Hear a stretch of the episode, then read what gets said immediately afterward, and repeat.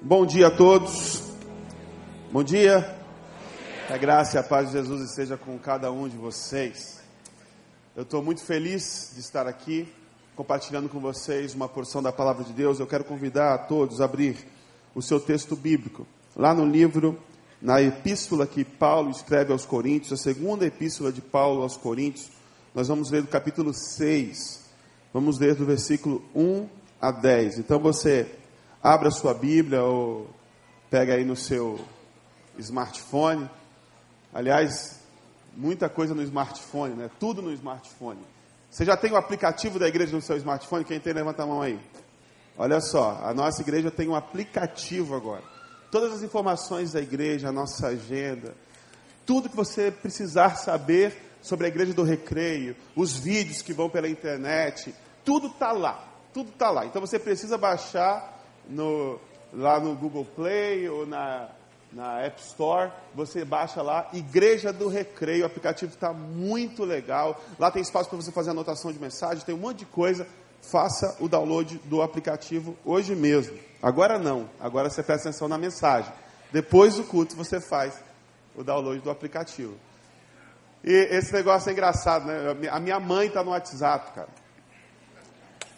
E a minha mãe está viciada no WhatsApp. Ela não sai do WhatsApp, é o dia todo no WhatsApp.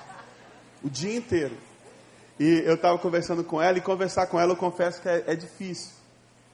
Pelo WhatsApp, porque eu pergunto para ela assim: Oi, mãe, como estão as coisas aí? Aí aparece lá, digitando.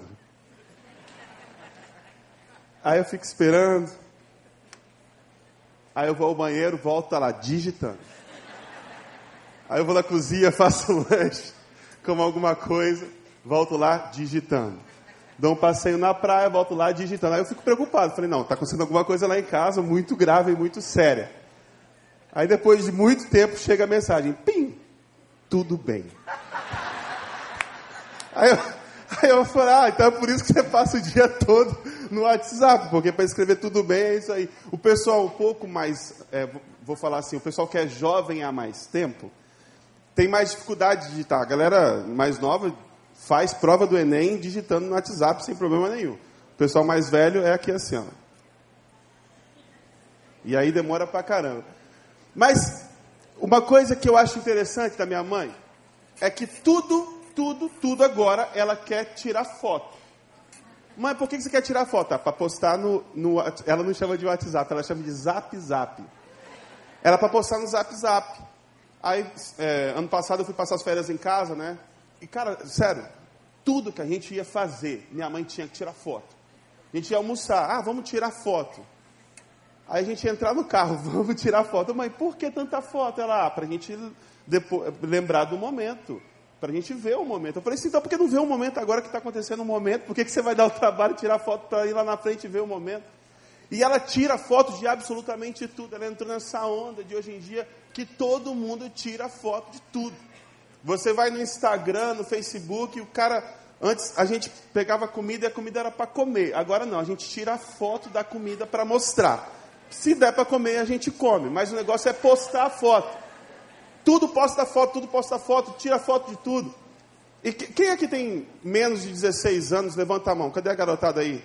Cadê o uhul do alternativo aí? Cadê? Deixa eu explicar uma coisa para vocês que têm menos de 16 anos. Talvez vocês não saibam, eu acho que vocês não sabem disso. Porque esse negócio de tirar foto de tudo. Você que tem menos de 16 anos. Você sabia que há muito tempo atrás a gente tirava foto e não dava para ver na hora? É verdade. Você que tem 16 anos, vou explicar para vocês. A gente batia foto, aí a foto ia para um filme. E aí a gente tinha que pegar esse filme, levar para revelar o filme, ter paciência para revelar. Você que tem 16 anos, 16 anos não sabe o que é paciência? Paciência é uma coisa que você vai ganhando com o tempo. Você aprende a esperar as coisas acontecerem. E aí você pega, demora sete dias para pegar aquele envelopinho amarelo. Você lembra? Envelopinho amarelo. E aí você tira a sua foto e o que aconteceu? Queimou. Você tira uma foto, depois de sete dias você descobre que queimou, ou então você saiu piscando. A melhor foto você saiu piscando, ou de olho vermelho. Ah, mas tudo a gente tira foto. Mas por que, que a gente tira foto de tudo? Eu estou falando isso porque a gente vive hoje num mundo que se preocupa demasiadamente com a aparência. E a gente tira as fotos das coisas, e a gente tira 10 fotos para escolher uma, para sempre escolher a melhor, para a gente sempre passar a melhor imagem possível de nós mesmos. Porque nós queremos mostrar muitas vezes, não é nem o melhor de nós, mas é aquilo que nós gostaríamos de ser, não somos. Nos preocupamos demasiadamente com a aparência, queremos sempre parecer estar bem. Você vai no Facebook, no Instagram, cara, é todo mundo próspero, pleno, rico, feliz. Tem ninguém duro lá não. Ninguém tira foto lá em férias em Madureira. Pá. Não. Não tem. Não tem. Angra. Búzios é sempre todo mundo muito feliz, muito rico.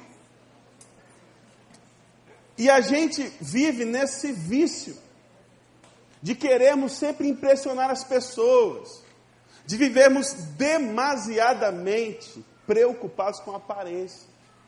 E nós corremos o risco de nos tornar fúteis, de nos tornar superficiais. E eu converso muito com a Gabi sobre isso, porque a Gabi ela trabalha no ramo de moda. A Gabi, ela recentemente abriu um, um, um ateliê, que é um, um espaço para venda de roupa feminina. E eu, eu converso muito sobre ela com isso, porque a gente precisa ter o cuidado de não nos deixar levar com isso, de não achar que vai ser uma roupa que vai nos fazer ser alguém. No máximo, aquela roupa ajuda a trazer para fora a beleza que já tem dentro de você. Porque todos nós fomos criados lindos, porque todos nós fomos criados à imagem e semelhança do Deus vivo. Você pode dizer amém por isso? Nós precisamos ter muito cuidado com as aparências. Nós precisamos ter muito cuidado de, num mundo que se preocupa demais com a casca, não nos preocuparmos demais em parecer ser e nos esquecermos de realmente ser. E o que eu mais vejo hoje é que existe um esforço muito grande de querer parecer ser e um esforço muito pequeno de realmente ser.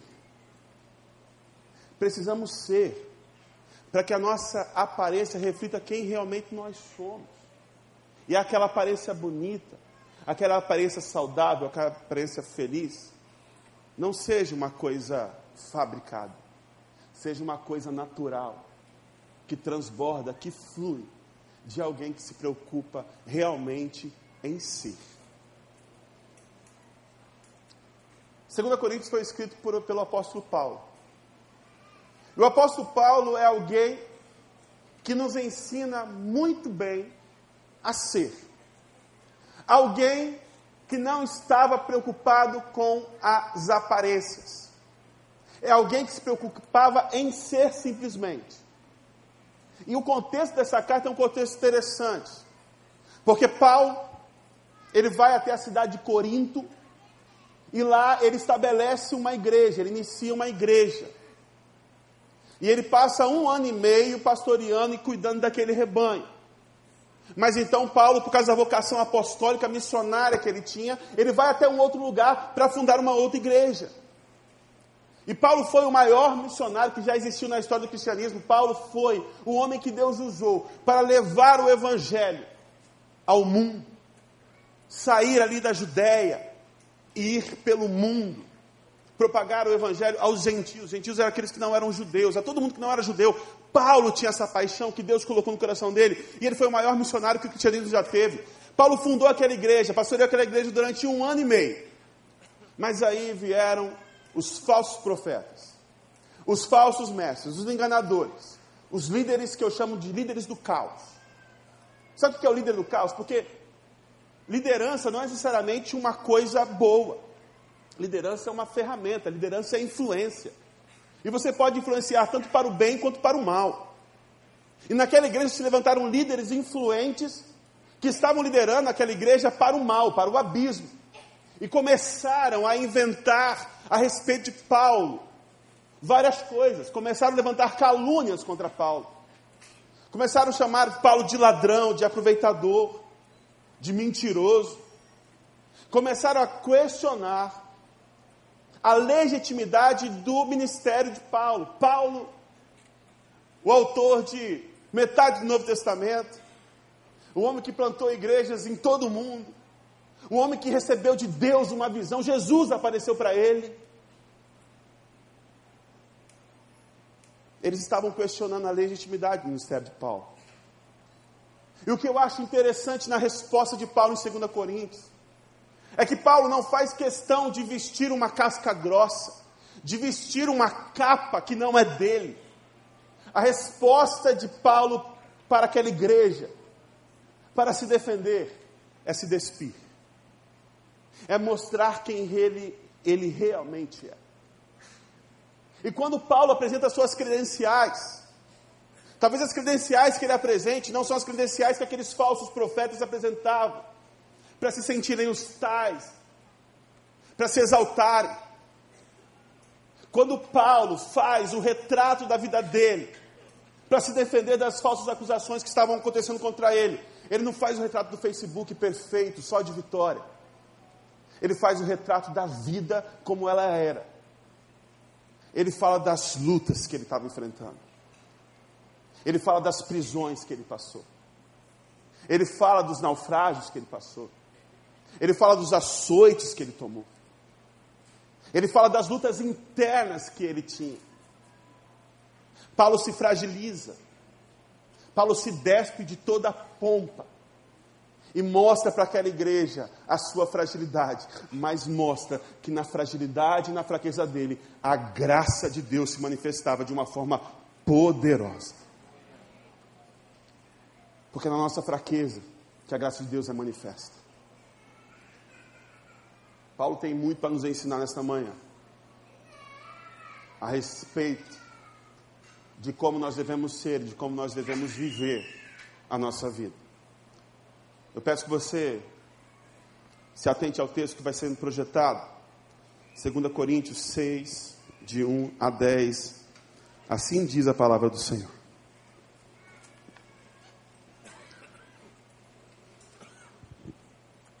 Como cooperadores de Deus, insistimos com vocês para não receberem em vão a graça de Deus. Pois ele diz: Eu o ouvi no tempo favorável e o socorri no dia da salvação. Digo-lhes que agora é o tempo favorável, agora é o dia da salvação. Não damos motivo de escândalo a ninguém em circunstância alguma, para que o nosso ministério não caia em descrédito. Ao contrário, como servos de Deus, recomendamos-nos de todas as formas, em muita perseverança, em sofrimentos, privações e tristezas, em açoites, prisões, tumultos, em trabalhos árduos, noites sem dormir e jejuns, em pureza, conhecimento, paciência, bondade no Espírito Santo e no amor sincero, na palavra da verdade, no poder de Deus, com armas da justiça, quer de ataque, quer de defesa, por honra e por desonra, por difamação e por boa fama, tido por enganadores, sendo verdadeiros, como desconhecidos, apesar de ser bem conhecidos, como morrendo, mas eis que vivemos, espancados, mas não mortos, entristecidos, mas sempre alegres, pobres, mas enriquecendo muitos outros, nada tendo, mas possuindo tudo. Baixe sua cabeça, feche seus olhos mais uma vez, vamos falar com o Senhor. Pai, que palavra linda é a tua palavra. E nós te pedimos que nesta manhã, essa palavra nos toque profundamente que encontre os caminhos mais escuros de nossa alma, trazendo luz onde precisa ser trazido luz. E transformação onde nós mais precisamos ser transformados. Essa é a nossa oração. E é no nome de Jesus que nós fazemos e todo o povo de Deus diz amém. Versículo 1 do capítulo 6, Paulo diz assim: Como cooperadores de Deus, insistimos com vocês para não receberem em vão a graça de Deus. Paulo diz que nós não devemos receber em vão a graça de Deus. Repete comigo: não receber em vão a graça de Deus. Nós não devemos receber em vão a graça de Deus. O que é receber em vão a graça de Deus? Receber em vão a graça de Deus, fazendo uma ponte com aquilo que o meu amigo pastor Daniel falou aqui no nosso cerimonial da ceia, da Santa Ceia do Senhor, é pegar toda a história da redenção, o sacrifício que foi feito por nós na cruz do Calvário, porque nós fomos criados e nós, por nossa própria vontade, nós, como, gêneros, como gênero humano, nós nos afastamos de Deus, nós escolhemos a desobediência, nós escolhemos o pecado, e o nosso pecado faz separação de nós e de Deus, mas Deus, por nos amar, quer nos trazer de volta. E para perdoar os nossos pecados, para nos purificar de toda injustiça, de toda iniquidade, para nos reconciliar com Ele, Deus envia o seu próprio Filho Jesus, que se dá por nós, que se entrega em nosso lugar. A morte que Jesus morreu era a nossa morte. Nós deveríamos estar ali, e não é essa morte que você vê todos os dias, não é a morte do irmão Luiz, o pai do Tuta, que ele, na verdade, fechou os olhos para esse mundo, mas abriu os olhos para a glória de Deus. Não é essa morte que nós estamos falando, é a morte eterna, é a separação eterna de Deus. Essa morte, Jesus tomou sobre si. E porque Ele tomou sobre si essa morte, nós temos hoje vida e temos vida abundante. É uma nova vida que nós recebemos de Deus. Estávamos mortos nos nossos pecados, nos nossos delitos, mas nós fomos resgatados pela graça do Senhor e recebemos de Deus uma nova vida. O que é receber a graça de Deus em vão? É ter recebido esta graça, é ter recebido essa nova vida, mas continuar vivendo a vida de antigamente. Isso é receber a graça de Deus em vão. E é isso que muitos nós fazemos infelizmente. Recebemos a graça de Deus, conhecemos a graça de Deus, falamos sobre a graça de Deus, falamos sobre o amor de Deus. Mas na prática nós não vivemos isso. Na prática nós somos ateus funcionais. Somos ateus funcionais. Vivemos como se não existisse Deus.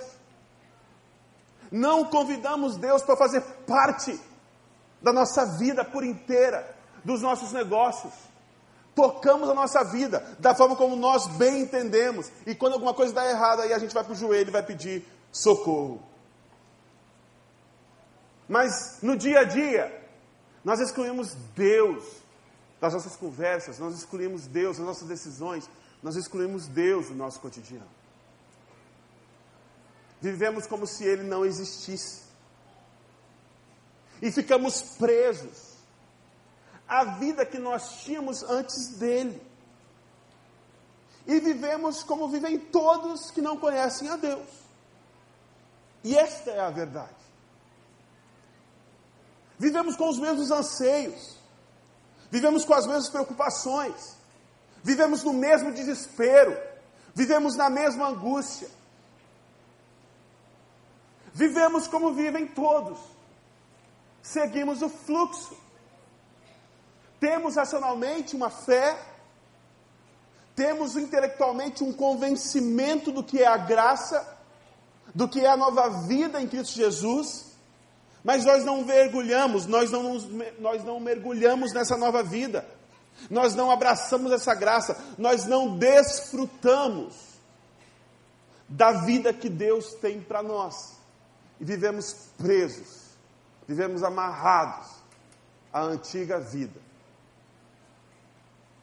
E veja bem, eu não estou falando apenas daquelas coisas características que são mais que são, que são realmente caricaturas de uma vida sem Deus. Eu não estou dizendo que é, receber a, a graça de Deus em vão é apenas aquela vida do cara que continua roubando, continua matando, continua fumando, continua fazendo um monte de coisa que a gente, todo mundo concorda que não são coisas que agradam ao Senhor. Não são apenas estas coisas, mas são coisas mais rotineiras do dia a dia, que eu luto com elas todos os dias, que você luta com elas todos os dias. Como, por exemplo, a preocupação demasiada com o futuro. essa angústia pelo amanhã. A ansiedade é um mal, é o mal do século. Nos ataca a todos, vivemos extremamente ansiosos, incertos, com medo. Eu, por muitas vezes, me encontro com medo do futuro. Apesar de ter o convencimento intelectual que eu não devo temer nada, às vezes eu temo. Muitas vezes eu temo. E eu sei que você, assim como eu, nas suas fragilidades, nas suas fraquezas, nos seus momentos de baixo, você também teme. Você também tem receio pelo amanhã, pelo futuro.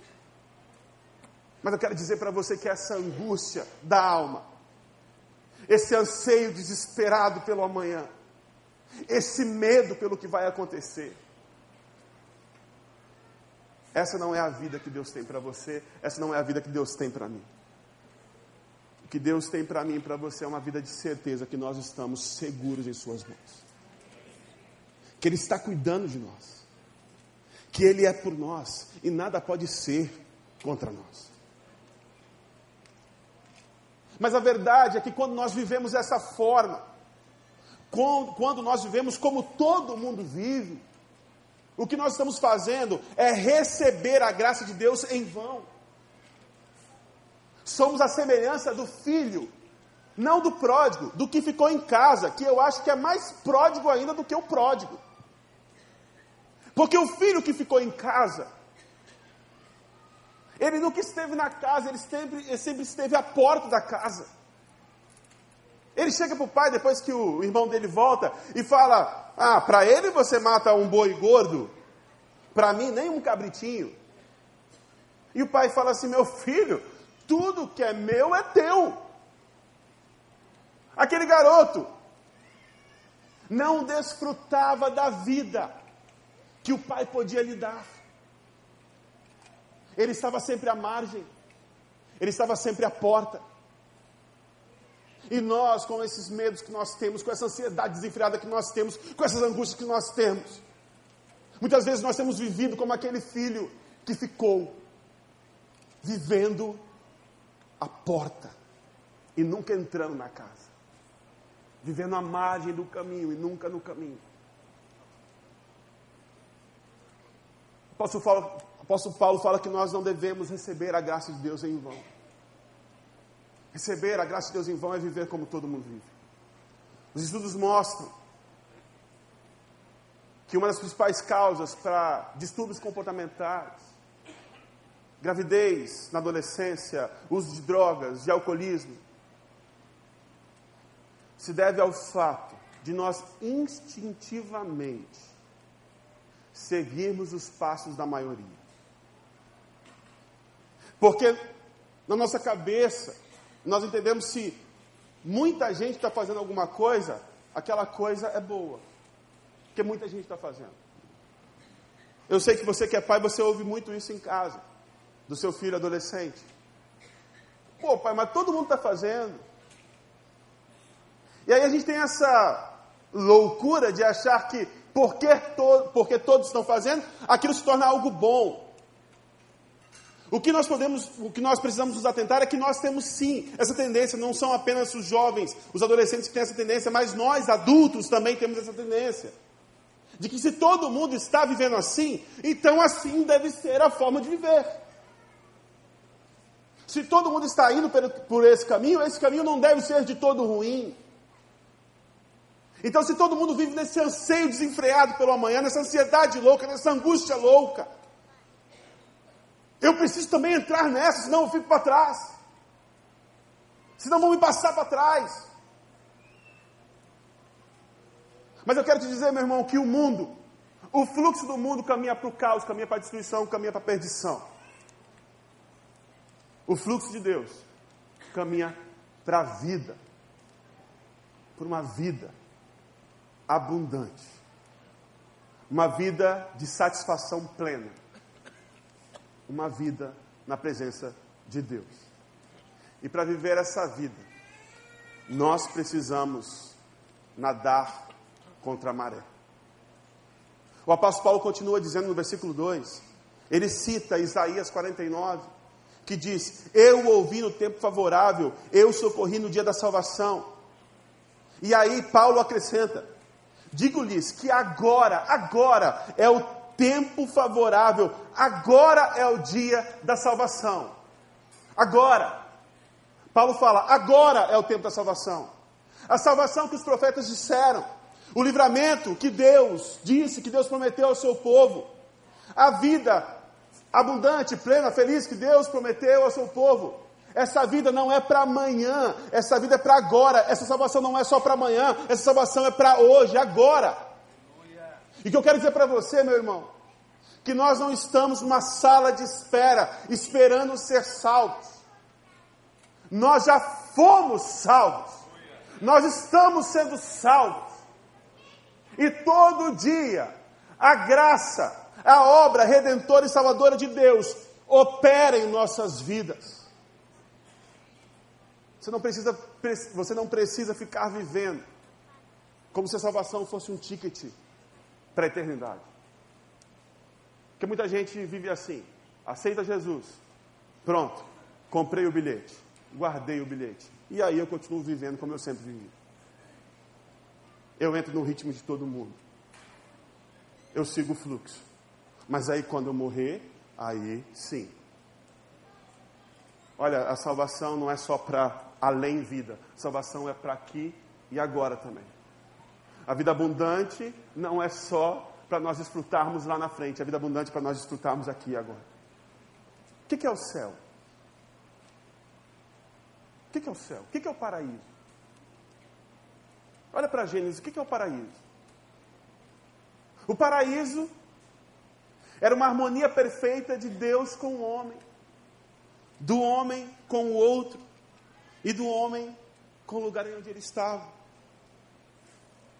O que é o inferno? O inferno é uma erupção disso. O inferno é a quebra dessa harmonia, é a separação total do homem de Deus, do homem com o seu próximo, do homem com o lugar onde ele vive. Então a realidade de céu e inferno nós podemos viver aqui e agora.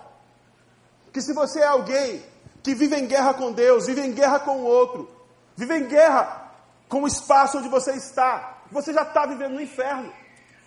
E daí para frente as coisas só vão piorar. E depois que você fechar os seus olhos, meu irmão, aí o negócio vai esquentar mesmo. Mas se você é alguém que busca ter harmonia com Deus, harmonia com o outro, harmonia com o lugar onde você está, se você vive nessa comunhão profunda, você já começa a desfrutar aqui e agora do que nós vamos desfrutar na eternidade. Não receba a graça de Deus em vão. Não viva como todos vivem. Porque a salvação já chegou. Nós não estamos esperando por ela, ela já veio.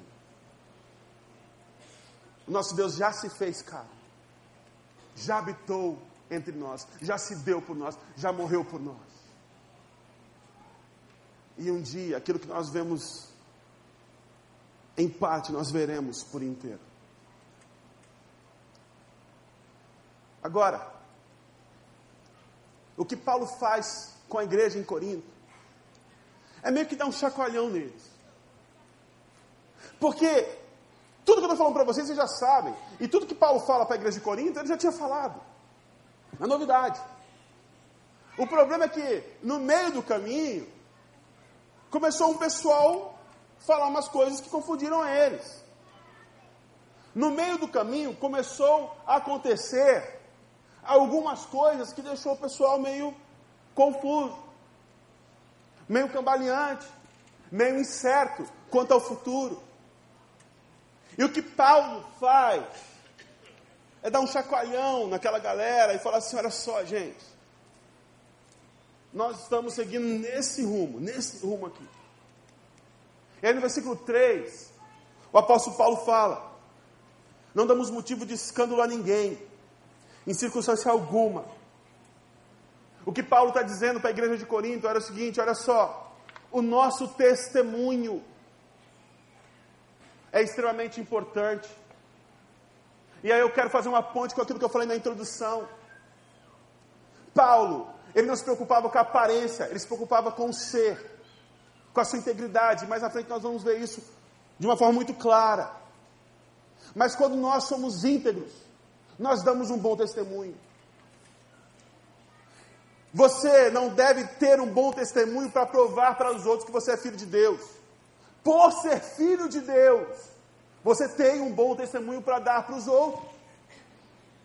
Não é o caminho inverso. Eu sou filho de Deus. Eu fui salvo, eu fui lavado, eu fui remido no sangue de Jesus. Meu testemunho precisa ser um bom testemunho. Eu preciso viver uma vida digna da graça que me alcançou. E presta atenção, está todo mundo o tempo todo olhando para nós. Nós estamos em foco, o tempo inteiro. Eu vi uma história interessante, diz que um pastor que gostava de carpintaria, de mexer com madeira, eu sou desses, eu gosto. O pastor João Júnior, que é, estava aqui conosco, hoje está lá pastoreando Pedra de Guaratiba, também é desses. E aí diz que um pastor é assim, tal qual eu e João Júnior. O Tiago não, o Tiago é um desastre mexendo com essas coisas. Ele não tem o menor talento. Infelizmente. Irmã Carol sofre na casa dela. Mas o pastor desse estava consertando lá porta da casa e trabalhando com martelo e com prego.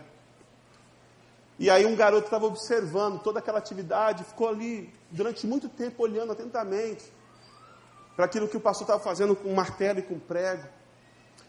E aí o pastor, orgulhoso, né, falou assim: É rapaz, está olhando aí para aprender como é que se faz? Ele falou assim: Não, não, eu estou curioso para saber o que, é que o pastor fala quando martela o dedo. Demora para pegar, às vezes. Mas o fato é que nós estamos sob uma mira. Sois aqueles que não são cristãos e que odeiam os cristãos. Eles estão esperando onde nos pegar. Eles estão esperando o primeiro deslize. Ah, olha aquele crente ali. Nós precisamos ter muito cuidado. Muito cuidado. Eu não estou dizendo que você tenha que ser perfeito. Ninguém é perfeito, eu não sou perfeito. Mas eu quero dizer que nós todos temos que ser atentos, cuidadosos, cautelosos. Porque o diabo nos prepara ciladas.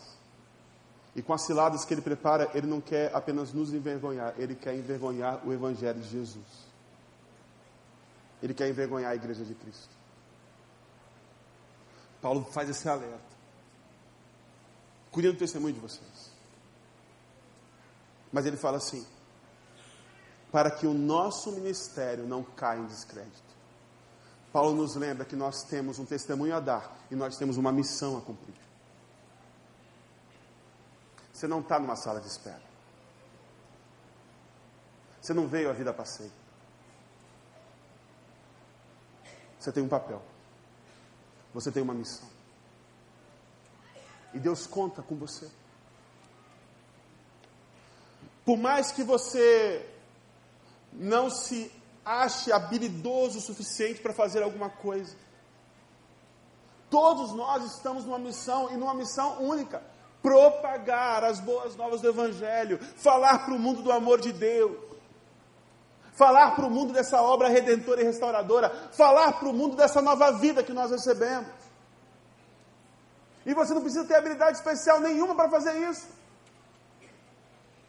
O que você precisa fazer é apenas continuar, viver, viva. A melhor ferramenta de evangelização é a vida.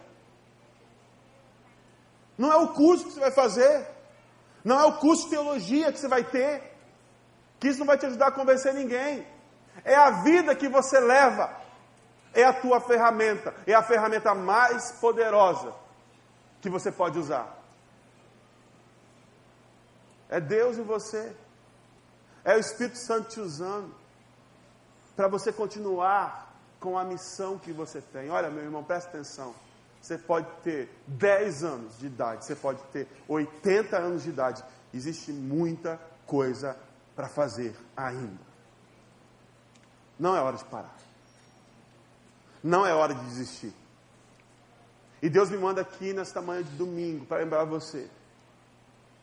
Fica atento ao testemunho que você dá para os outros. E continue na missão que Deus tem para você.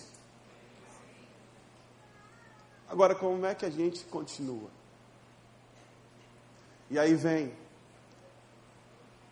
no versículo 4, ao contrário, como servos de Deus, recomendo-nos de todas as formas em muita perseverança. E esta é a chave, esta é a palavra. Guarda no teu coração: perseverança. Crisóstomo, um dos pais da igreja, ele diz que, ao contrário daquela frase que diz que o amor ao dinheiro é a raiz de todos os males, versículo bíblico, Crisóstomo fala: a perseverança é a mãe de todas as virtudes. A perseverança é a raiz de todo o bem. E daí que vem o ditado: a paciência é a mãe de todas as virtudes. Nós não estamos numa corrida de 100 metros rasos, nós estamos numa maratona. Na corrida da vida não ganha quem corre mais rápido, ganha quem corre mais tempo. E você sabe por quê que muitas vezes nós desistimos e muitas vezes nós voltamos a ser o que éramos? Porque nós voltamos a ser o que todo mundo é. Porque nos falta perseverança. A gente chegou no início do mês de fevereiro, é o primeiro domingo de fevereiro. E todo mundo no início de janeiro fez um monte de promessa. Todo mundo no início de janeiro fez um monte de propósito. E muita gente já abandonou os compromissos que foram estabelecidos no início do ano em um mês. Deixou tudo para trás. Por quê? Falta perseverança. Perseverança. Sem perseverança nós não chegamos em lugar nenhum. A vida com Deus tem que ser uma vida intencional. Você nunca vai conhecer uma pessoa segundo o coração de Deus de verdade, que não tenha a intenção de ser uma pessoa segundo o coração de Deus. E, como, e, e, e por intenção eu digo, alguém que persevera em ser alguém segundo o coração de Deus. É alguém que tem disciplina. É alguém que se dá a leitura da palavra. É alguém que se dá uma vida de devocional, de oração é alguém que se empenha no serviço do reino de Deus na igreja. É alguém que vive uma vida de compromisso, de prioridades. Uma vida intencional não acontece acidentalmente. Você não amanhece de um dia para o outro, ops, virei um homem segundo o coração de Deus. Não, não é assim. Existe labor, existe entrega, existe compromisso, existe comprometimento. E aí Paulo fala que a perseverança é a chave disso tudo. Porque, meu irmão, se não tiver perseverança, você não consegue passar por sofrimento, você não consegue passar por privação, você não consegue passar por tristeza, você não consegue enfrentar açoite, você não consegue enfrentar prisão, você não consegue enfrentar tumulto.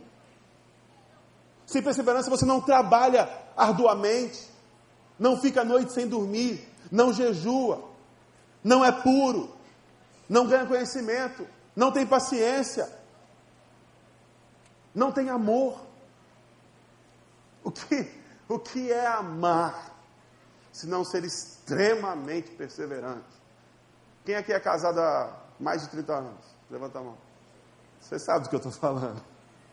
Não sabe? Tem que ser perseverante. Tem que ser perseverante. Sem perseverança, nós não alcançamos nenhuma virtude. Nós não nos firmamos na palavra da verdade. Nós não experimentamos o poder de Deus. Nós não usamos as armas de justiça. Sem perseverança, nada disso é possível. Meu irmão, a palavra de hoje para você é persevere, continue, insista. Não desista. E por fim, quando nós não recebemos a graça em vão, ou seja, quando nós não voltamos a viver a vida de antigamente, quando nós entendemos que a salvação de Deus para nós é para essa vida também, quando nós perseveramos, quando nós continuamos no testemunho e no exercício do ministério, nós vivemos uma vida plena. Fala assim comigo, eu quero ter uma vida plena. Mas fala com convicção, como se você quisesse de verdade. Eu quero ter uma vida plena. E o que é plenitude de vida? O que é ter uma vida plena? É ter as férias em Angra? E não em Madureira? E aqui eu quero terminar com esse finalzinho desse texto, que é simplesmente de arrepiar. O apóstolo Paulo fala assim: tendo tido por enganadores, mas sendo verdadeiros. Como eu falei para você, Paulo ele não se preocupava tanto assim com o que as pessoas pensavam dele. Paulo preocupava com o que Deus pensava dele. Sabe por quê, meu querido? Olha só. Por mais que você se esforce em ter um bom testemunho, por mais que você se esforce em passar uma boa aparência, as pessoas vão te julgar pelos seus próprios critérios. E nem todo mundo vai pensar bem de você. Eu vim com essa camisa aqui, bonita. Aí tem alguém aqui que acha camisa feia, que não passa uma boa imagem de mim. Não importa se eu venha de tênis ou de sapato, alguém vai falar. Se eu vim de tênis é porque eu sou formal demais. Se eu vim de sapato é porque eu sou informal demais. Porque as pessoas fazem de nós os juízos que elas querem. E nós não temos domínio sobre o que as pessoas falam de nós.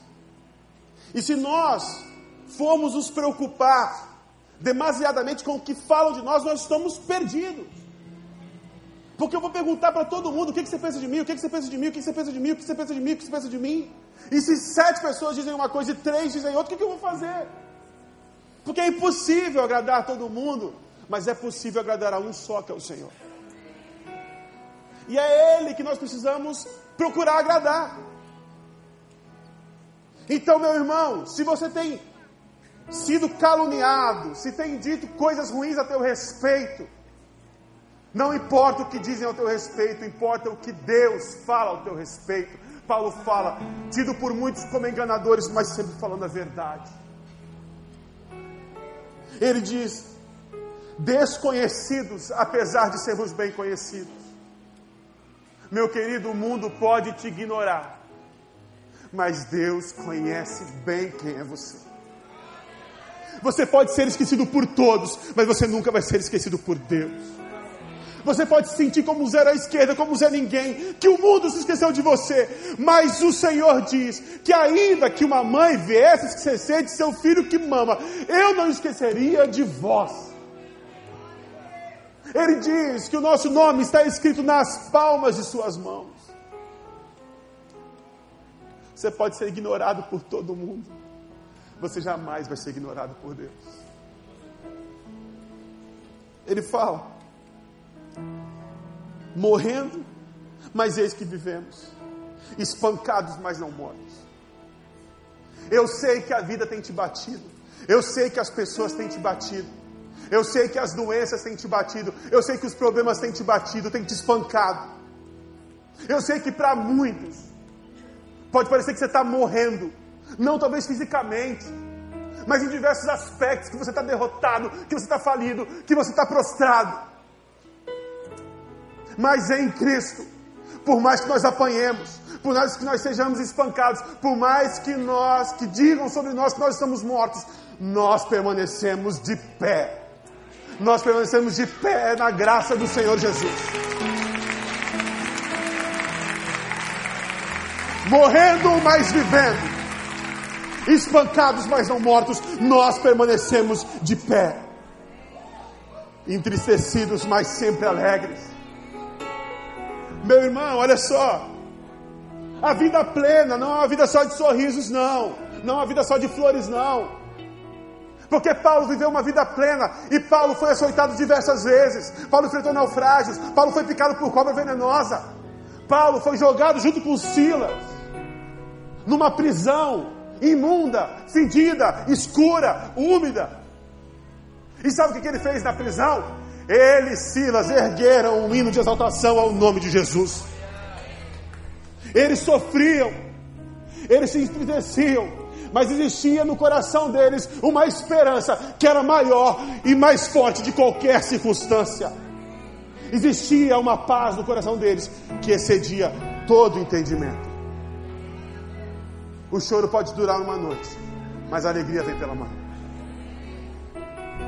Paulo continua dizendo: pobres, mas enriquecendo a muitos. Essa vida plena é uma vida que não se preocupa com os próprios interesses, mas que se preocupa com os interesses dos outros. Paulo não tinha nada, ele abriu mão de tudo para viver o Evangelho. E ele olha para trás e fala assim: Eu sou pobre, mas eu enriqueci muita gente. Sabe por que ele enriqueceu muita gente? Porque muitas pessoas, e eu e você, somos objetos disso também. Conhecemos a graça e o amor de Deus, que é a maior riqueza que um homem pode ter, por causa da vida desse homem.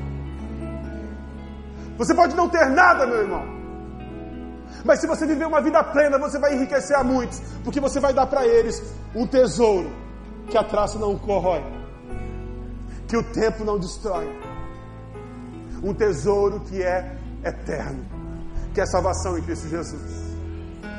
E ele termina dizendo: nada tendo, mas possuindo todas as coisas.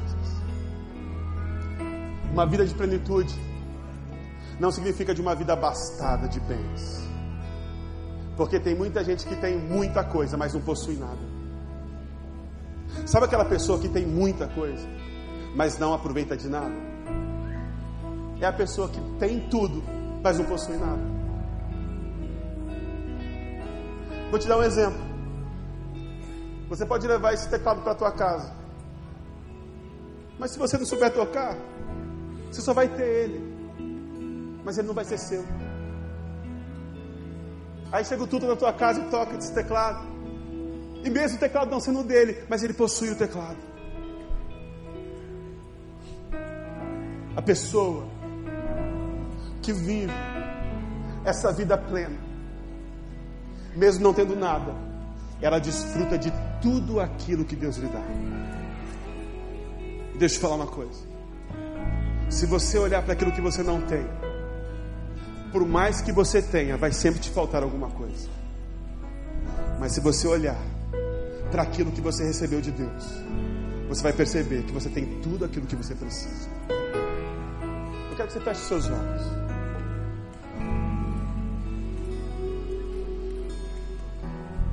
E que você reflita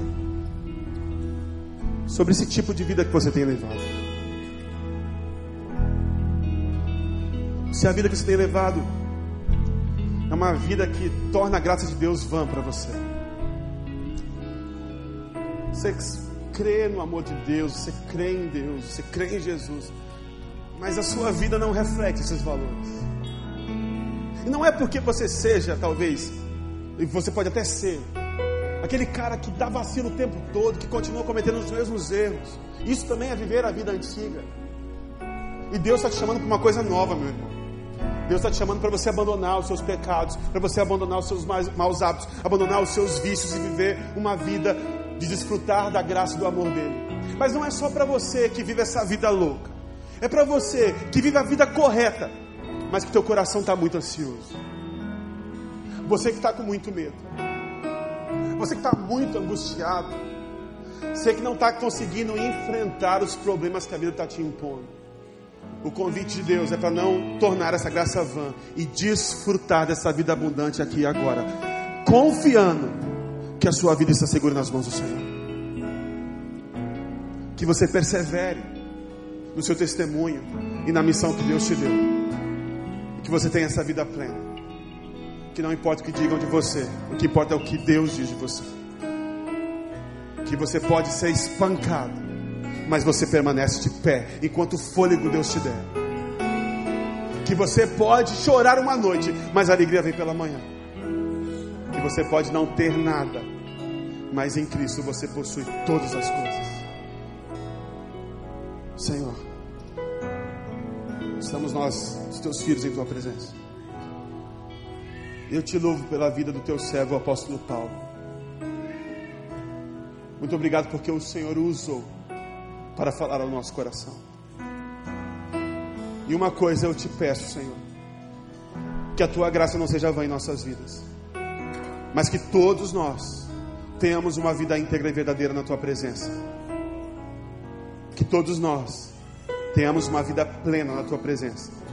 E desfrutemos, meu Pai, da tua graça e do teu amor. Essa é a nossa oração.